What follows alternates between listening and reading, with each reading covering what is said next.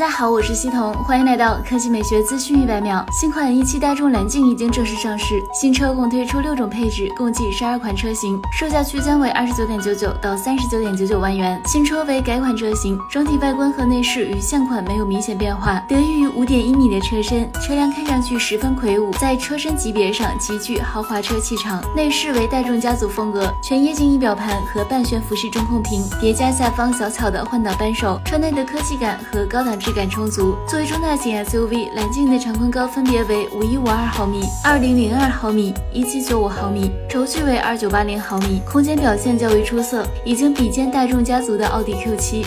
动力方面，新款一汽大众揽境拥有三种动力版本。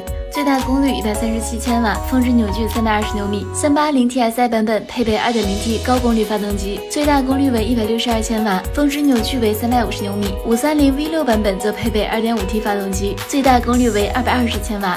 峰值扭矩为五百牛米。目前，大众揽境国内的竞争对手主要就是丰田汉兰达、别克昂科旗等同级别合资车型。但是，这些传统燃油车型如今也很难与国产新势力竞争。同等价位下，国内有理想 ONE、比亚迪唐 DM-i、蓝图 Free 等车型可选，并且其整车产品力要远远强于揽境、汉兰达等车。好了，以上就是本期节目的全部内容，我们下期再见。